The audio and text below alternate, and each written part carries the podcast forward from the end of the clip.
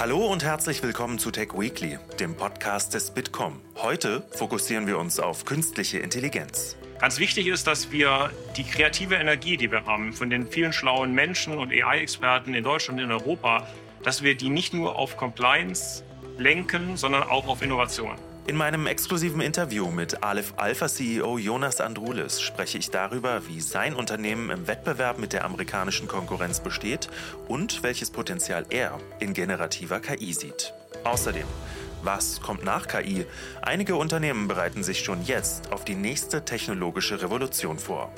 Zum Beispiel, wenn wir eine Situation haben, wo wir ganz wenig Trainingsdaten zur Verfügung haben, dann sollten wir da mit äh, Quanten-KI auch eine Lösung erzeugen können. Mit Janette Lorenz, der Quantenexpertin am Fraunhofer Institut für kognitive Systeme, spreche ich über Chancen und Anwendungsfelder von Quantentechnologie.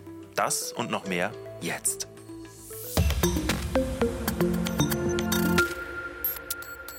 Mein Name ist Tobias Grimm und wir blicken jetzt auf die wichtigsten Digitalnachrichten der Woche. Am Ende gibt es einen Ausblick auf Termine und Events der nächsten Woche. Technologie. Über kaum ein Thema wird aktuell so viel gesprochen wie über künstliche Intelligenz. Diskussionen um Chancen, Risiken und Regulierungen sind allgegenwärtig. Wie auch die Frage, wie Deutschland im Vergleich zu KI-Vorreitern wie den USA aufholen bzw. wettbewerbsfähig bleiben kann. Als vielversprechendstes Produkt in Europa gilt die KI der deutschen Firma Aleph Alpha. Sie betreibt schon seit längerem Luminous, ein Konkurrenzprodukt zu ChatGPT 4. Den CEO von Aleph Alpha, Jonas Androules, habe ich auf dem Big Data AI Summit in Berlin für ein exklusives Interview getroffen. Herr Androules, welche Rolle spielt Aleph Alpha im deutschen KI-Ökosystem? Wir waren einer der ersten, die halt ähm, generative KI-Sprachmodelle gebaut haben hier aus einer eigenen Codebase. Wir haben den Anspruch, auch kategoriedefinierende Innovationen mit hinzuzufügen, zum Beispiel Multimodalität oder Explainability. Das heißt, wir versuchen einer der Innovationstreiber zu sein und natürlich der Technologieprovider für alle Unternehmen und in der Verwaltung, wo Souveränität eine Rolle spielt. Nun ist ja der Wettbewerb mit den großen US-Konkurrenten sehr, sehr groß, Microsoft, Google. Wie kann Aleph Alpha da bestehen? Mit den besten Partnern. Also die Antwort kann nie sein, eine Aleph Alpha alleine gegen eine Microsoft. Aber ein paar unserer starken Partner sind ja auch schon bekannt geworden, SAP zum Beispiel oder auch Bosch äh, und viele andere kommen noch. Für mich ist die Antwort immer die, dass man sagt, eine Aleph Alpha als Technologieprovider, klar, aber dann eben gemeinsam mit den besten Unternehmen der Welt, die alle ihre eigene Souveränität in der Wertschöpfung oder in der Gestaltung suchen. Wichtig ist in diesem Zusammenhang ja auch der AI Act. Der ist jetzt gerade in der finalen Phase. Welche Erwartungen haben Sie an die Bundesregierung und auch die Europäische Union? Wir haben gerade vorhin von, von Marco Buschmann gehört, dass äh, die Bundesregierung wohl zu dem Ergebnis gekommen ist, dass nur Use Case spezifisch reguliert werden soll. Das würde ich sehr begrüßen, denn eine Regulierung einer Basistechnologie, ohne dass man überhaupt die Anwendung vorher kennt und ab, absehen kann, halte ich für schwierig und haben wir eigentlich auch noch nie so gemacht. Also das fände ich eine gute, eine gute Bewegung. Ganz wichtig ist, dass wir die kreative Energie, die wir haben, von den vielen schlauen Menschen und AI-Experten in Deutschland und in Europa, dass wir die nicht nur auf Compliance lenken, sondern auch auf Innovation.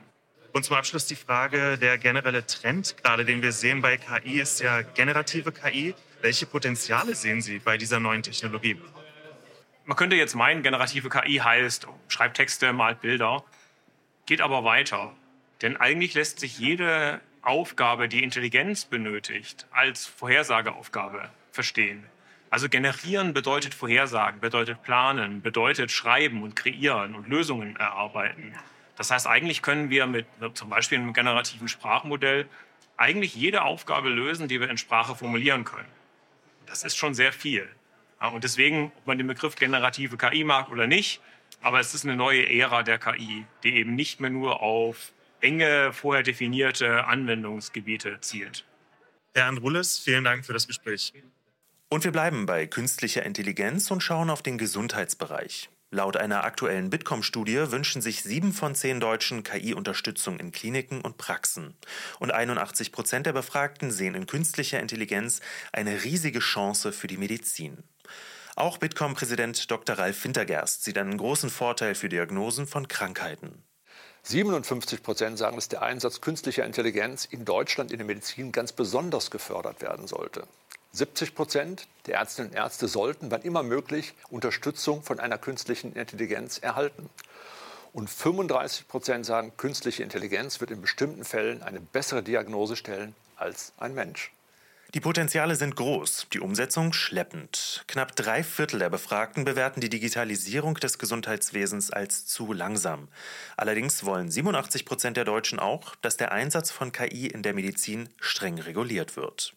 Diese strenge Regulierung soll natürlich Missbrauch in erster Linie vermeiden und den richtigen Einsatz mit den richtigen Daten auch zu richtigen Schlussfolgerungen kommen lassen. Daher eine strenge Regulierung.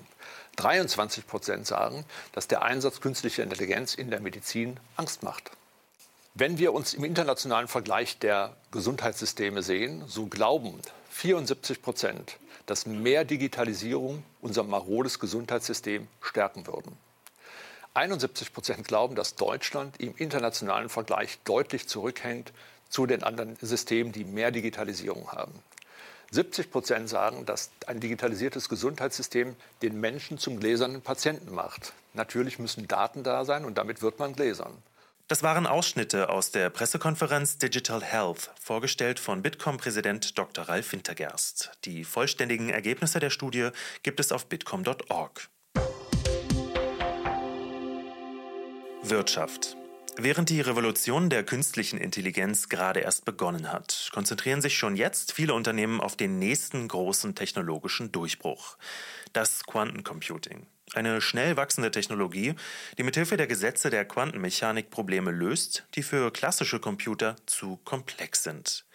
Wo wir bei dieser Technologie stehen, welche Potenziale es gibt und wie die Industrie davon profitieren kann, das hat mir Dr. Janette Lorenz, Quantum-Expertin am Fraunhofer Institut für kognitive Systeme auf dem Quantum Summit in Berlin, erzählt. Frau Lorenz, welche Potenziale bietet denn Quantencomputing für die künstliche Intelligenz? Also spezifisch schauen wir, wenn wir jetzt über künstliche Intelligenz im Quantencomputing reden, auf Quantum Machine Learning. Ja? Also auf die Kombination von Quantencomputing und KI.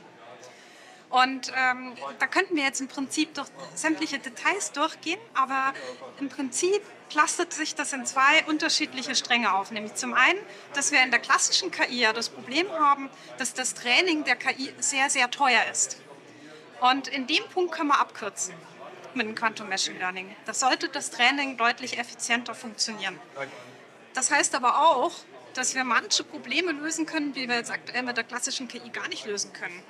Zum Beispiel, wenn wir eine Situation haben, wo wir ganz wenig Trainingsdaten zur Verfügung haben, dann sollten wir da mit äh, Quanten-KI auch eine Lösung erzeugen können.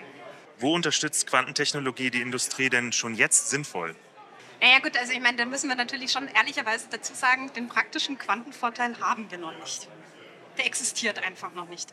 Das, was wir jetzt aktuell machen, ist, wir schauen uns unterschiedliche Anwendungsfälle an aus den unterschiedlichen industriellen Sektoren und schauen uns, wie müssen wir dann die Algorithmen gestalten, wie müssen wir die Hardwareentwicklung gestalten, die Softwareentwicklung gestalten, um dann dahin zu kommen dass wir diese Anwendungsfälle wirklich angehen können. Und das funktioniert dann in der Realität so, dass man sich den Anwendungsfall nimmt, dann bricht man den sozusagen auf die Essenz runter, macht den richtig schön klein und dann lässt man ihn auf dem Quantencomputer laufen, schreibt die dazugehörende Software und versteht, wie die unterschiedlichen Teile miteinander interagieren. Ja? Und für ein Unternehmen ist das jetzt schon sehr wichtig und zwar einfach deshalb, weil es eine sehr, sehr komplizierte Technologie ist. Und man braucht einfach einige Zeit, um da reinzukommen, um das zu lernen. Ja. Und dementsprechend muss man sich jetzt sozusagen mit diesen kleinen Spielzeugbeispielen, nennen wir das immer, beschäftigen, damit man dann versteht, wie man das in ein paar Jahren dann tatsächlich auch wirklich verwenden kann. Was dabei natürlich auch immer wichtig ist, geschultes Personal. Vor welchen Herausforderungen stehen wir da in der Ausbildung im Bereich Quantencomputing? Ich würde sagen, wenn wir jetzt spezifisch auf den Nachwuchs schauen, also auf, ähm, sagen wir mal, junge Masterstudenten, die jetzt gerade fertig werden, dann sieht das eigentlich sehr, sehr gut aus. Weil was wir beim Quantencomputing dazu sagen müssen, ist, dass sich hier unterschiedliche Disziplinen merchen. Ja? Also wir haben die Informatik, wir haben die Physik, eigentlich brauchen wir auch Statistik und Mathematik. Und ähm, junge Masterstudenten schaffen das wirklich sehr, sehr gut, diese unterschiedlichen Felder zusammenzubringen.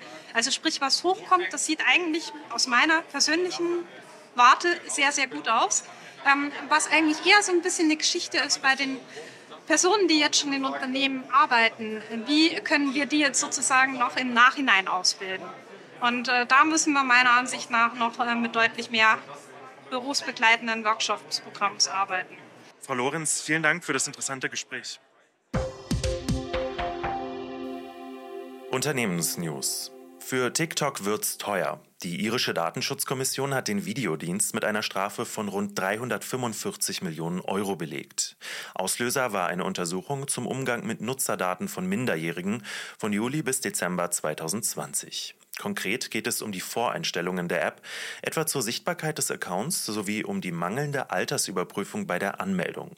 Jetzt soll TikTok innerhalb von drei Monaten die Datenverarbeitung in Einklang mit der DSGVO bringen. Die Vorsitzende des Europäischen Datenschutzausschusses sagt, dass Social-Media-Konzerne die Verantwortung hätten, vor allem Kindern keine unfairen Wahlmöglichkeiten anzubieten. TikTok behauptet, dass sich die Ergebnisse der Untersuchung auf Einstellungen beziehen, die vor drei Jahren gültig gewesen seien. Heute werden andere Richtlinien genutzt, heißt es. Und andere Richtlinien plant auch Elon Musk. Er will X kostenpflichtig machen, um gegen automatisierte Accounts vorzugehen. Der kleine monatliche Betrag werde die großen Armeen aus Bots unrentabel machen. Wie viel das neue Angebot kosten soll, ist bisher unbekannt. Seit Musks Übernahme von Twitter wurde das kostenpflichtige Premium-Abo des Dienstes immer weiter ausgebaut. Beiträge gegen Bezahlung werden auf der Plattform bevorzugt. Der Terminkalender. Wir schauen auf die nächste Woche, der Ausblick auf Kalenderwoche 39. Und es ist Ausschusswoche im Europäischen Parlament. Am Mittwoch starten die Trilogverhandlungen zum Cyber Resilience Act, der verpflichtende Cybersicherheitsanforderungen für vernetzte Produkte und Software schaffen soll.